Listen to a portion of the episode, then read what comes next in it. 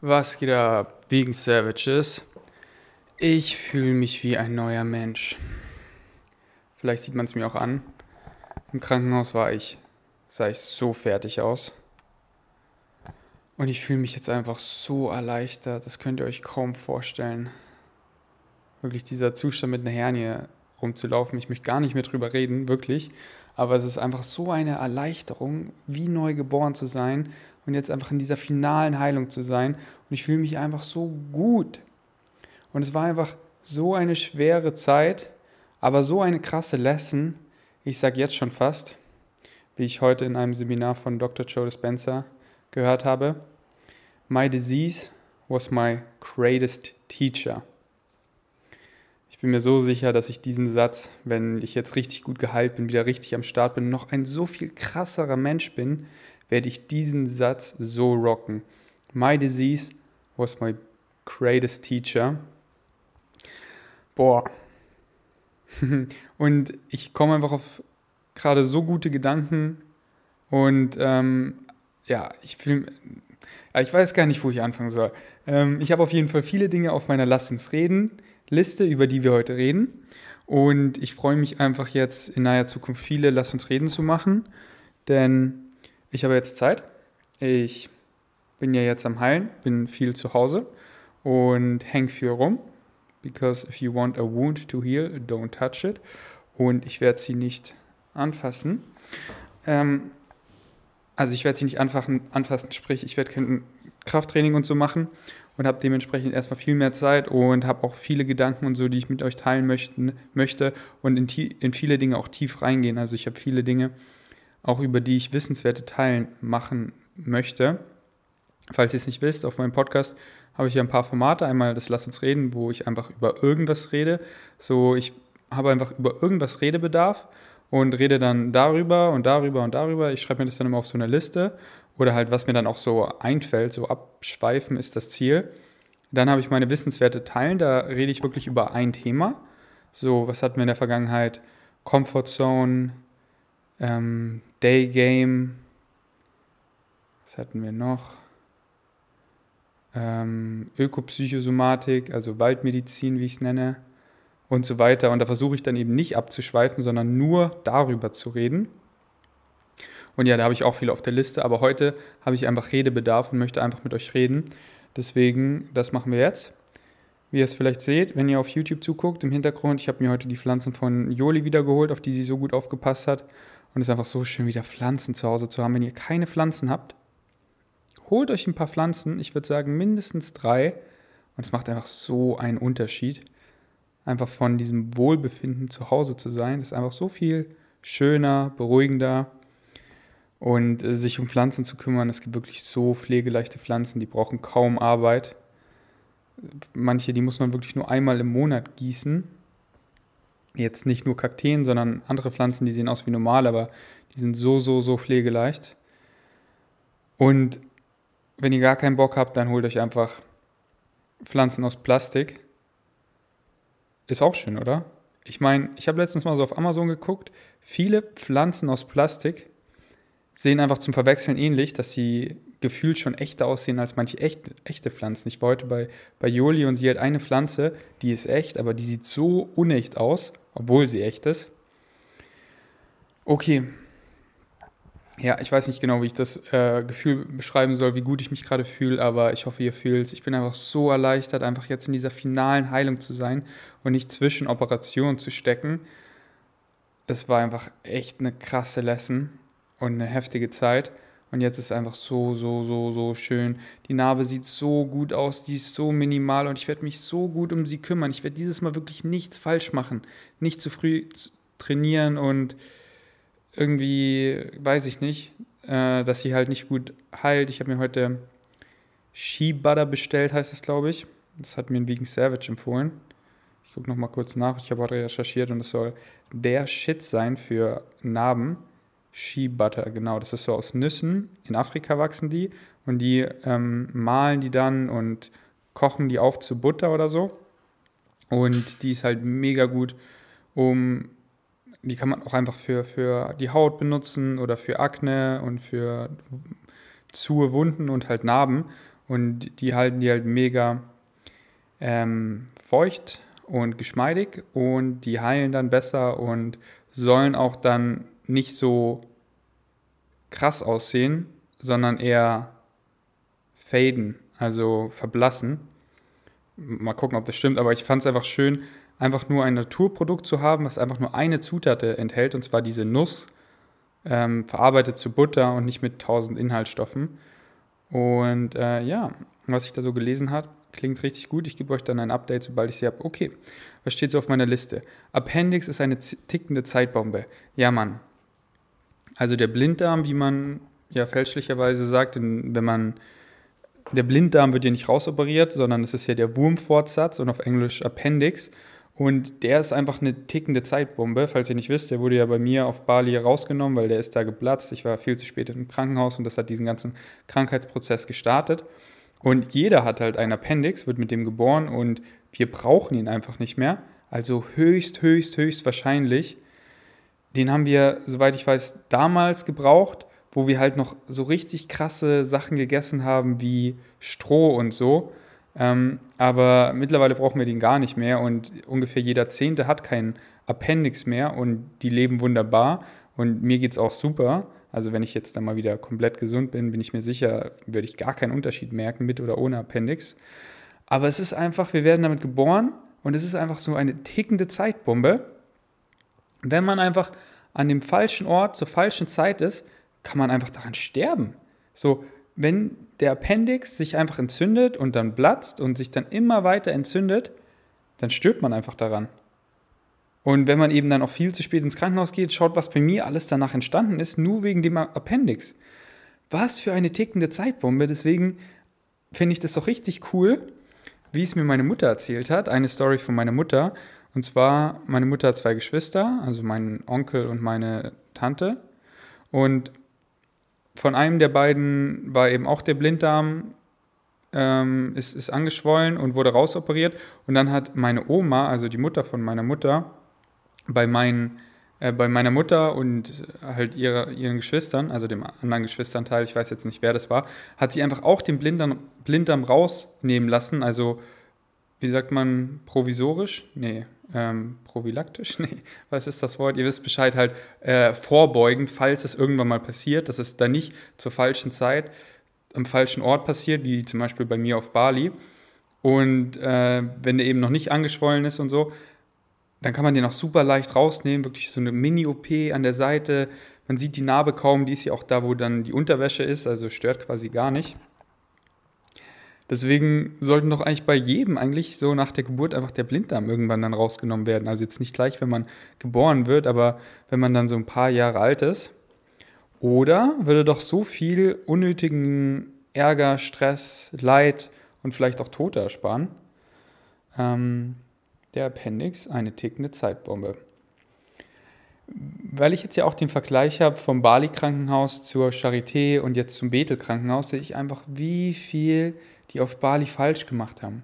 Um euch einfach nur ein Beispiel zu nennen, weil ich will gar nicht viel über Krankenhaus reden, aber eigentlich bekommt man immer, wenn man im Krankenhaus feste liegt, also sich kaum bewegen kann, so nach einer OP zum Beispiel, jeden Abend eine Antithrombosespritze, dass man halt keine Thrombose entwickelt. Besonders Sportler, die sich halt normalerweise viel bewegen und dann auf einmal gar nicht, neigen halt sehr dann, eine Thrombose zu bekommen. Und ich habe die halt in der Charité und im Bethel-Krankenhaus jeden Abend bekommen und in Bali nicht eine, außer wo ich nach Berlin geflogen bin, weil ich darauf bestanden habe, weil eben mein Bruder mir nochmal gesagt hat, hey, sag denen, die sollen dir eine Antithrombosespritze äh, spritzen, spritzen, bevor du fliegst, aber sonst nicht einmal. So wie dumm, oder? Oder deswegen, die haben da einfach so viel verkackt wo ich operiert wurde, ich hatte ja immer danach einen Darmverschluss und dann handelt man eigentlich sofort danach, dass man eben wieder Stuhlgang bekommt, also durch abführende Mittel und Einläufe und so weiter. Und die haben das erst gemacht, wo wirklich, ihr kennt vielleicht die Bilder, wenn ihr mich verfolgt, wie krass mein Bauch angeschwollen war, einfach mit Kot. Erst nach Wochen haben sie mir dann abführende Mittel gegeben. Und in der Charité sofort danach, sofort nach der OP ging es dann los. Ja, lauter so Dinge. Egal, lass nicht mehr über Krankenhäuser reden. Falls ihr meine Vlogs schon ein bisschen länger verfolgt, habe ich öfter schon gesagt, dass ich dumm bin. So besonders, wenn ich mit meinem Bruder Podcast mache, halt so spaßeshalber. Und dann haben viele gesagt, hey, sag doch nicht, dass du dumm bist, du bist doch mega schlau und so. Aber hier ist meine Antwort, denn ich habe nie drauf reagiert und im Krankenhaus, wo ich so nach der OP wieder klar, klar kam, so langsam, also nicht wirklich, aber halt so voll auf Drogen da rumlag und aus dem Fenster geguckt habe, kam mir so die, die perfekte Antwort. Also die, keine Ahnung, ich habe davor noch nie wirklich drüber nachgedacht, aber wenn ich sage, ich bin dumm, dann meine ich das halt, weil ich vergleiche mich halt mit extrem schlauen Leuten. Klar weiß ich, dass ich höchstwahrscheinlich schlauer bin als Mainstream. Also was, was heißt schon wieder schlau? Aber klar weiß ich, dass ich nicht dumm bin.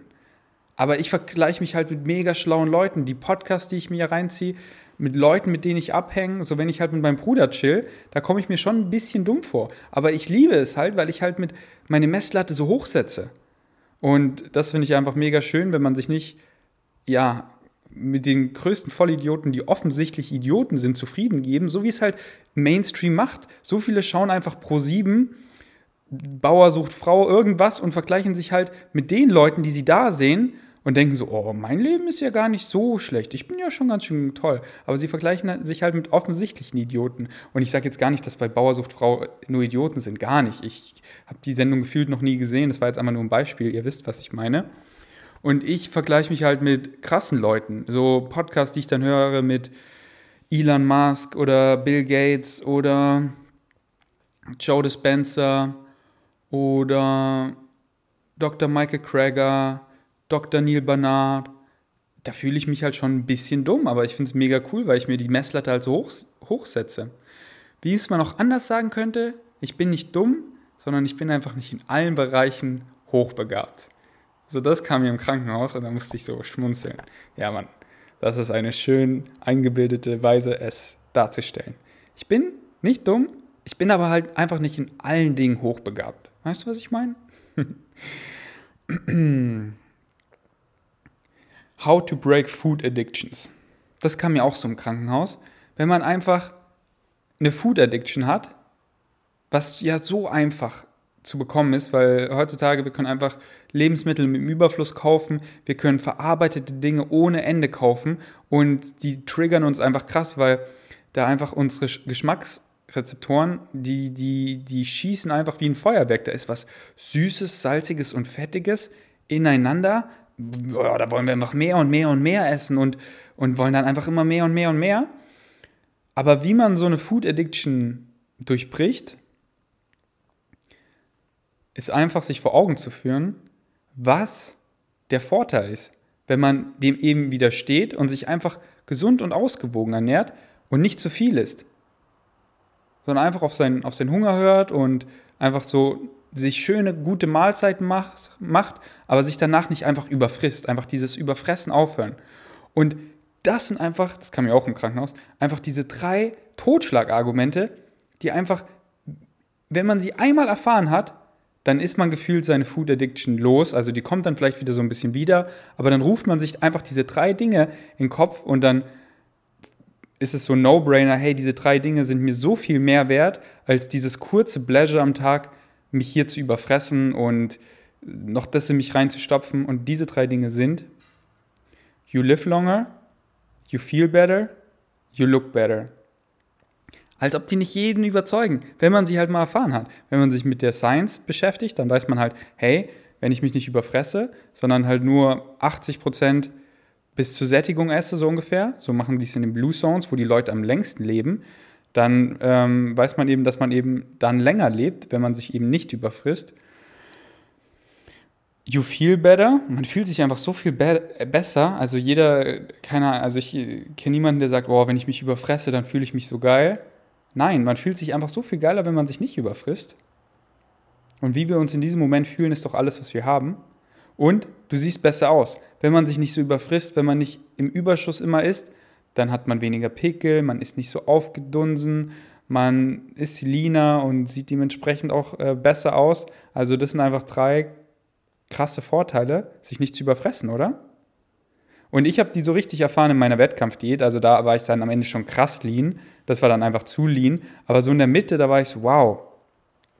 meine Verdauung ist so gut, ich fühle mich mega gut, meine Haut ist mega gut. Ich weiß, durch, weil ich mich ähm, gebildet habe, informiert habe, dass ich da dadurch länger lebe. Und ja, ich fühle mich gut und sehe besser aus. Und ich spare auch Geld. So, ich gebe wen wesentlich weniger Geld aus für Essen. Und ich weiß auch, ich verbrauche weniger, habe dementsprechend einen kleineren ähm, Footprint, weil wenn ich mir denke, wenn ich einfach ein bisschen weniger esse und das jeden Tag, Alter, wie, wie viel Essen einfach ich nicht konsumiere, das ist schon heftig. Jetzt weiß ich nicht genau, was ich hier meine. Jetzt habe ich hier drauf geschrieben. Xmiss-Tree DM. Ach, ja, ja, jetzt weiß ich wieder. Genau, ich habe eine DM bekommen, weil hier, hier ist mein Plan, ich habe es euch schon mal erzählt, in einem Vlog, dass ich mir dieses Jahr das erste Mal in Berlin einen Weihnachtsbaum holen möchte weil ich es einfach, weil es halt jetzt ja noch die Zeit ist, wo ich heile und ich es einfach so schön cozy finde, wenn man einfach einen Weihnachtsbaum hat, man steht morgens auf, man macht die Lichterkette an und man ja, beglückt sich einfach den ganzen Tag daran, wenn man halt zu Hause ist, sonst würde ich den natürlich ausmachen, einfach da so einen schönen Weihnachtsbaum zu haben. Es gibt einfach so einen schönen Vibe im Haus oder in der Wohnung. Und ich hatte halt bisher nur einen in München, in unserem Haus, wo ich groß geworden bin. Das war halt immer so ein Highlight, der Weihnachtsbaum. Aber in Berlin habe ich mir nie einen geholt, weil in Berlin ist jetzt Weihnachten auch nicht so schön. Aber wieso mache ich es nicht in meiner Wohnung mega schön? Und deswegen will ich mir dieses Jahr das erste Mal einen Weihnachtsbaum holen. Und äh, das ist doch auch einfach schön für euch, wenn ich dann, wenn der im Hintergrund ist für die Videos und in meinen Instagram Stories und so. Und ich habe mir dann erst überlegt, hey, wieso hole ich mir nicht einen, der am Leben bleibt? Das heißt, ich lasse den halt nicht fällen, sondern ich wurzel den so aus und dann habe ich den halt in so einem, na, ich, ich, ich habe mir das noch nicht so genau ausgemalt, aber halt in so einer großen, ja, Blumentopf kann man nicht sagen, oder? In so einem Gefäß halt und dass er halt am Leben bleibt und nach Weihnachten endet er nicht wie die ganzen toten Bäume auf der Straße, sondern ich wurzel ihn einfach irgendwo wieder ein, aber anscheinend geht das nicht. Ich lese euch mal vor, was mir eine Followerin geschrieben hat das ganze Jahr in der Wohnung. Ach so, weil, weil genau, dann habe ich mir überlegt, hey, ich behalte den Weihnachtsbaum einfach auch das ganze Jahr. Weil, wie schön ist das denn? Einfach so ein, anstatt einer Pflanze habe ich da einfach einen Weihnachtsbaum, also eine Tanne mit einer Lichterkette dran. Und ist einfach mega schön. Da haben mir auch viele irgendwie geschrieben, ja, das bringt Unglück und so. Keine Ahnung, das habe ich noch nie gehört. Aber eine Followerin hat mir geschrieben, das ganze Jahr in der Wohnung Nee, ein Baum braucht leider niedrige Temperaturen, um zu überleben. Die Wohnung ist nichts für den. Sei denn, du wärst bereit, ihn dauerhaft kalt anzusprühen und während der Winterzeit zwischen minus 5 und plus 5 bis 10 Grad in der Wohnung zu haben. ich habe mehrmals probiert, einen Baum mit Wurzeln aus, auszupflanzen. Sie haben nicht überlebt. Die Wohnung, in der war, äh, die Woche in der warmen Wohnung über Weihnachten haben ihn nicht gut getan. Also wenn du es schaffen solltest, lass es mich wissen, äh, was ich falsch mache. Ähm ja, interessant. Also das klappt anscheinend nicht. Dann habe ich mir überlegt, hole ich mir einen aus Plastik, aber ich mag die Vibes nicht so, weil wenn es auch so nach echter Tanne riecht, das ist einfach schön. Das ist einfach richtig echt. Und dann denke ich mir, dann kaufe ich halt einen Baum, was ist schon ein Baum? Aber dann habe ich mir überlegt, vielleicht eine Alternative zu einem Weihnachtsbaum. Und vielleicht so einen aus Holz. Ich habe da einfach auf Pinterest mal geguckt. Es gibt so ganz schöne Alternativen aus Holz. Und die halten ja ewig. Die kann man auch immer zu Weihnachten dann einfach dahinstellen. Und da habe ich auch so was ganz Cooles gesehen mit einer Lichterkette. Einfach an die Wand ran in der Form von einem Weihnachtsbaum. Das fand ich auch mega schön. Aber ich finde halt diese Kombi aus Grün und den Lichterketten und ein bisschen geschmückt. Also ich bin jetzt kein Fan von viel, wie heißen diese Dinger, diese fusseligen, ah, wie nennt man das, in so bunten Farben. Geletter? Nee, ich erfinde hier immer Wörter. Ähm, ach man, wie heißt das denn? Was so, wie so weiches Papier oder Alufolie in bunt. Ich finde es mega hässlich. Aber halt einfach so schöne, so ein paar schöne Weihnachtskugeln, einfach so in zwei oder maximal drei Farben. So rot und golden und weiß vielleicht. Richtig schön. Richtig schön. aber keine echten Kerzen, das geht schief, sondern schön äh, welche, die man anmachen kann, sich dann auch den ganzen Tag daran erfreuen kann. Ja, wenn ihr da Tipps habt für eine Alternative zum Weihnachtsbaum, lasst es mich gerne wissen. Genau, was ich mir auch letztens überlegt habe. Wieso hole ich mir nicht einfach eine coole große Pflanze und wickel da eine Lichterkette rum? Weil das kann ich ja dann auch das ganze Jahr behalten. Das sieht dann nicht so komisch aus, wie ich bin dieser Weirdo, der das ganze Jahr einen Weihnachtsbaum hat, sondern einfach eine schöne Pflanze mit einer Lichterkette. Da könnt ihr mir gerne euer, euren Input in die Kommentare schreiben. Dann, wenn man nach Hause kommt, muss man nicht essen. Früher ich immer war ich immer so, wenn ich so ein bisschen unterwegs war, ein bisschen länger, dann war ich immer so, oh, ich bin, ich bin jetzt zu Hause angekommen, ich muss jetzt essen. Aber nein. Wenn man nach Hause kommt, muss man nicht essen. Man kann auch erstmal auf sein Leben klarkommen, irgendwie was anderes machen, einen Tee trinken. Und besonders, wenn ihr irgendwie Probleme habt mit Blähungen oder so, wenn man halt so, so on the go ist und der Gatt ist auch noch, was heißt gestresst, aber halt so, man ist noch so im Unterwegsmodus, so kommt erstmal runter, kommt erstmal zu Hause an, macht noch eine andere Sache auf eurer To-Do-Liste kommt erstmal runter, trinkt vielleicht noch einen Tee und dann kocht so geschmeidig. Und ja, wenn man eben viel mehr mindful ist, also auch seit ich How Not to Diet gelesen habe, man, ich kaue so viel besser und ich hatte jetzt nie krasse Blähungen, aber ähm, ich habe also gefühlt, ist es nochmal signifikant runtergegangen, wie oft ich am Tag furze. Einfach dadurch, dass ich richtig viel und gut kaue weil mich die Research einfach umgehauen hat in How Not to Diet und da folgen dann auch hier die Videos. Sobald ich den Schinken, den veganen Schinken auf Englisch fertig gelesen habe und dann auch auf Deutsch durchgelesen habe. Ähm, aber ich habe schon ein paar Posts gemacht at Vegan Strengths übers Kauen. Äh, ja, deswegen, Leute, richtig kauen. Das ist einfach so krass für die Sättigung. Heftig. Heftig, heftig, heftig und äh, wie man eben die Nährstoffe absorbiert. Man schluckt nicht so viel Luft, dementsprechend hat man nicht so viel Luft im Darm, dementsprechend muss man weniger furzen und so weiter. Und es ist einfach auch schön, wenn man sich Zeit nimmt für Mahlzeiten und nicht so schlingt. Und wenn ich eben schlingen will, wenn ich weiß, ey, ich habe nicht viel Zeit, man, dann mache ich mir einfach einen Smoothie oder eine Nice Cream oder ein mega weiches Porridge, was quasi schon vorgekaut ist. Also besonders sowas wie wie Smoothies, Suppen, alles, was halt so püriert ist, ist ja schon vorgekaut. Da muss man nicht viel kauen. Also würde ich trotzdem empfehlen, Toppings drauf zu tun und viel zu kauen, halt für die Sättigung. Aber wenn man einfach keine Zeit hat und noch schnell das reinkriegen will, dann ein Smoothie. Oder eine Suppe, wo, wogegen die ist ja schön warm, da isst man dann auch wieder langsamer. Ja, die Research hat mich da echt umgehauen. Also, wenn man nach Hause kommt, muss man nichts essen. Hey, hatte ich auch gedacht, aber hey, man muss nichts essen, wenn man nach Hause kommt. Man kann auch erst in einer halben Stunde essen oder so. Ihr denkt euch so, was labert der Typ da? Rede ich da mit einem zwei Jahre alten Kind? Wenn man nach Hause kommt, muss man nichts essen. okay, lass uns über Phobien reden. Ich habe es bestimmt schon öfter erzählt, aber ich habe nicht viele Phobien, Gott sei Dank. Also die meisten Sachen sind für mich easy, wie Spinnen oder Schlangen. Also jetzt nicht, dass ich so Bock auf die Tiere habe, aber ist da eine Spinne, entferne ich sie einfach. Und wir hatten mal so eine Ausstellung in der Schule, da hatte ich auch eine Vogelspinne auf dem Arm und fand es cool. Aber meine Phobie sind Mäuse und Ratten. Und wenn ich gerade noch drüber nachdenke, klar, wenn man sehr hoch ist und man ist ungesichert, dann bin ich schon sehr vorsichtig. Ich bin halt einfach nicht lebensmüde.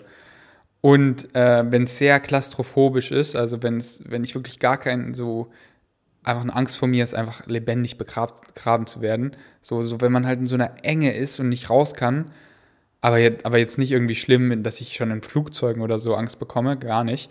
Ähm, also jetzt das Fliegen ist natürlich schon immer so ein mulmiges Gefühl, weil man gibt einfach die Verantwortung ab und wenn ja, wenn man, wenn man abstürzt, dann stürzt man halt ab.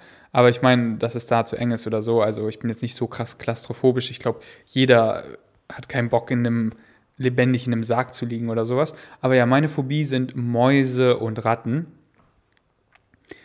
Ich glaube, das kommt einfach durch meine Schwester, weil die hat auch die Phobie. Und als Kind, ist sie halt, aber ich schieb's gerade auf meine Schwester, stimmt überhaupt nicht, keine Ahnung, ist nur eine Vermutung. Aber sie ist halt immer ausgerastet, wenn dann eine Maus oder eine Ratte war. Aber nee, ich glaube, das war es schon nicht. Keine Ahnung. Aber wenn ich die sehe, das ist halt für mich irgendwas in mir, ist da einfach so, oh, ich muss sofort weg. So, einfach so, weiß nicht, was es hervorruft. Sowas, einfach Angst, Krankheit, eklig, gefährlich, so, uah, uah. Und dann habe ich mal einen richtig guten Podcast von Aubrey Marcus gehört. Und sein Ziel ist es eben, dass Angst und Gefahr auf einem Level sind. Wenn man auf eine Waage Angst und Gefahr legt, dann, hat, dann sind die eben. Dann hat man nur vor Dingen Angst, die auch eine Gefahr darstellen. Und das ist mein ultimatives Ziel, also eins von vielen, ich habe unendlich viele Ziele, aber dass ich nur vor Dingen Angst habe, die auch eine Gefahr sind. Sprich, ich habe ja gesagt, wenn ich sehr ungesichert in hohen Gebäuden bin, dann ist mir mulmig. Ja klar, davor soll ich auch Angst haben, denn wenn ich jetzt runterfall, dann bin ich mausetot. Und diese Angst ist eine Gefahr. Und deswegen Angst haben, vor einem Haus zu fallen oder zu springen, ist eine gute Angst, denn das ist eine Gefahr.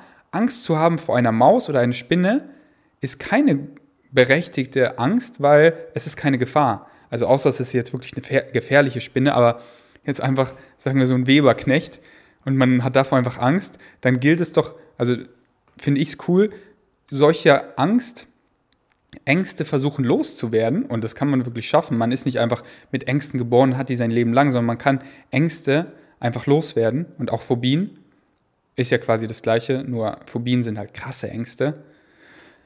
Und ja, ich hoffe, ihr habt es verstanden. Also mein ultimatives Goal ist, dass Angst und Gefahr auf einem Level sind. Dass ich jetzt nicht einfach ähm, mich mit der Waffe erschieße, denn dann bin ich tot. Also das ist eine Gefahr. Aber vor, keine Ahnung, irgendeinem Geräusch eine Phobie zu haben, das ist, dieses Geräusch ist halt vielleicht nicht so angenehm, aber das macht einfach keinen Sinn, davor Angst zu haben, weil wenn ich dann halt immer Mäuse sehe, dann bin ich halt immer in diesem Angstzustand wo mein Herz schnell schlägt, ich will unbedingt weglaufen, oh, ich will hier weg, es, es, es läuft mir einfach kalt, schaurig überall rein und runter und das ist einfach kein Zustand, den ich genieße. Und deswegen ist es halt ganz cool, Ängste und Phobien loszuwerden. Klar, vor Mäusen und Ratten eine Phobie zu haben, beeinträchtigt mein Leben jetzt quasi gar nicht, weil ich quasi am Tag nie Mäuse und Ratte seh, Ratten sehe, auch wenn sehr viele überall sind. Ich sehe sie quasi nie. Und manche Phobien, die sind so selten, dass man die wahrscheinlich nie hat oder immer äh, äh, vermeiden kann, dass man die gar nicht loswerden muss. Aber wieso nicht? Wieso sich nicht selber challengen? Und jedes Jahr zum Beispiel, jedes Jahr, wenn man seine Neujahrsvorsätze sich vornimmt, eine Angst oder Phobie überlegen, an der man arbeiten möchte. Man muss sie ja nicht gleich loswerden, das ist ja schon ein krasses Ziel, besonders wenn es eine krasse Phobie ist. Aber wieso nicht an der arbeiten? Weniger Angst zu haben, die Phobie geringer, wie kann man sagen, die Phobie äh, weniger Angst zu haben, wenig, ihr wisst, was ich meine. Ich glaube, da gibt es ein schlaues Wort. Weniger phobiös zu sein, keine Ahnung. ähm, und, und das habe ich eben auch gemacht. Also ich hatte wirklich eine krasse Phobie vor Mäusen und Ratten, dass wenn mein ehemaliger bester Freund Hannes das Katzenspielzeug von seiner Katze, was nur was nur ein bisschen aussah wie eine Maus nach mir geschmissen hat, ich bin ausgerastet, ich bin weggelaufen, ich hatte einfach so Schiss. Und das war, und dann immer, wenn ich bei ihm war, dann so, oh, da ist dieses Spielzeug und es ist nur fucking Spielzeug. Aber die Phobie war so stark. Und dann war ich eben so, hey, okay, ich bin jetzt ein Vegan Savage, ich kreiere mein eigenes Glück, ich will an dieser Phobie arbeiten. Habe ich halt informiert, hey, unsere DNA ist so ähnlich wie Mäuse und Ratten, das sind eigentlich voll die coolen Tiere. Die, der Organismus funktioniert einfach crazy, verrückt und gut ist, und ist unserem einfach so ähnlich. Deswegen gibt es einfach so viele Studien an, an Ratten oder Mäusen. Und dann haben wir so Freunde gehabt auf Social Media, die hatten eben Mäuse oder Ratten als Haustiere. Und damals war ich noch auf Snapchat und habe ich den immer gefragt, so, hey, schickt mir Snaps von euren Ratten. Und haben die mir immer geschickt. Und am Anfang war es so, oh mein Gott. Und dann war es so, irgendwann, ich habe mir die dann immer öfter angeguckt. Oder auch auf Instagram einfach Accounts mit Ratten gefolgt. So, so süße Hausratten. Und dann war ich so, boah, das ist eigentlich schon ganz süß. So, wenn die sich so schnell bewegen und dann diese roten Augen, oh mein Gott.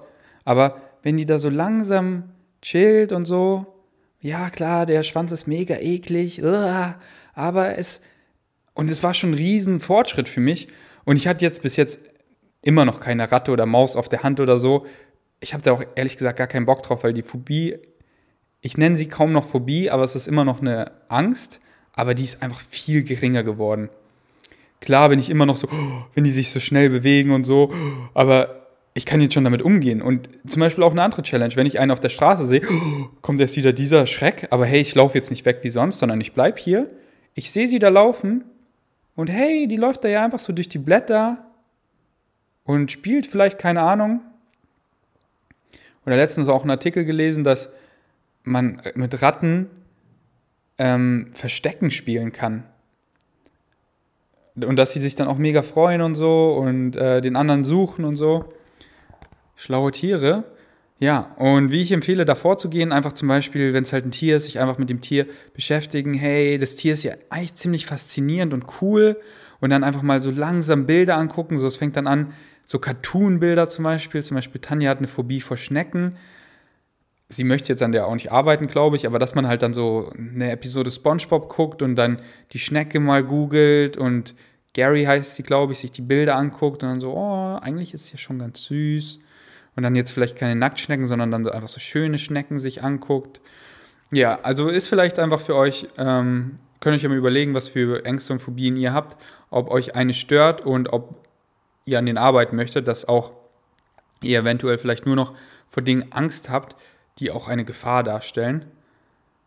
Auch wenn es so vielleicht ein unerreichbares Ziel ist, weil es kommen ja immer irgendwie dann Ängste hoch und so. Aber es ist einfach was Schönes, wonach ich gerne strebe weil ich dann immer an Ängsten und Phobien arbeite. Ja. Also halt an den, an den Ängsten und Phobien, die jetzt kein, äh, keine Gefahr darstellen, weil das sind ja gute Ängste und das ist einfach gesunder Menschenverstand. Okay.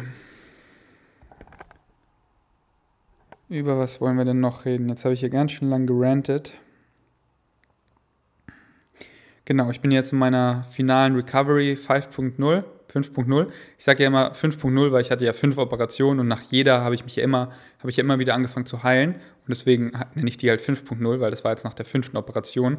Und es ist auch die Finale, es ist schon manifestiert, es ist schon in einen Song eingebaut. Sie schlitzten mich fünfmal auf und ich werde sicher nicht meine Lyrics ändern. Der Song ist schon fertig recorded. Und äh, ja, Mann, das war die letzte OP. Und äh, jetzt habe ich viel, viel Zeit für Lasst uns reden und Wissenswerte teilen. Ich hoffe, ihr habt genauso viel Bock wie ich, denn ich habe richtig Bock und richtig viel Redebedarf. Ähm, ich glaube, wir hören hier auf. Ja, weil die, die ganzen anderen Dinge, über die ich jetzt reden will, äh, will die, die sind alle so zusammenhängend. Und ähm, ich glaube, ich ist nicht mehr mein heißes Excitement, so lang zu reden, denn mein Redebedarf habe ich jetzt gestillt. Ich fand es richtig, richtig schön mit euch. Und ja, Mann, es kommen, lasst uns reden, Wissenswerte teilen, Podcast regelmäßig. Wenn ihr es nicht, äh, wenn ihr es auf YouTube, äh, wenn ihr es auf YouTube anguckt, ihr könnt es auch als Podcast angucken. Also mein Podcast gibt es auch, auch, gibt es auch auf allen Podcasts, also Spotify, iTunes, what have you. Oder halt auf YouTube mit dem visuellen, oder vielleicht habt ihr wie, ja wie ich YouTube Premium und dann könnt ihr auch den Display ausmachen. Ich muss ehrlich sagen, mittlerweile schaue ich die meisten Podcasts auf YouTube. Also nicht, dass ich jetzt zuschaue, aber ich finde es schon cool, hin und wieder einfach hinzugucken. Und da ich ja Premium habe, kann ich ja immer den Display ausmachen.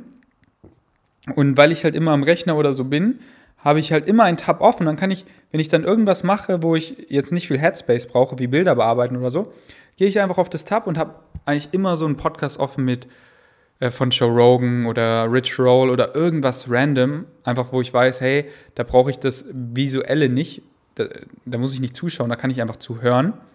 Und, ähm, und irgendwie, auch wenn es bescheuert klingt, es gibt mir aber auch so ein Gefühl, wenn, wenn es so ein Tab ist, wo man wen sehen kann und ich habe das offen, dann ist so diese Person da auch so ein bisschen da. So, ja, klingt ein bisschen bescheuert, aber so fühlt sich so ein bisschen an. Ähm, aber ja, ich liebe auch Podcasts, wo man, also so, das ist, ja, manche Podcasts, die gibt es halt nicht auf YouTube, wie zum Beispiel Chainless Life von Misha Janetz. Grüße gehen raus an meinen Bro Misha. Hoffe, dich auch bald mal wiederzusehen und mit dir abzuhängen. Äh, da sind nur die wenigsten Podcasts visuell, also die höre ich mir dann immer auf äh, Overcast an, benutze ich meistens für Podcast. Ähm, genau, deswegen checkt auch Chainless Live ab von Misha, ist ein deutscher Podcast.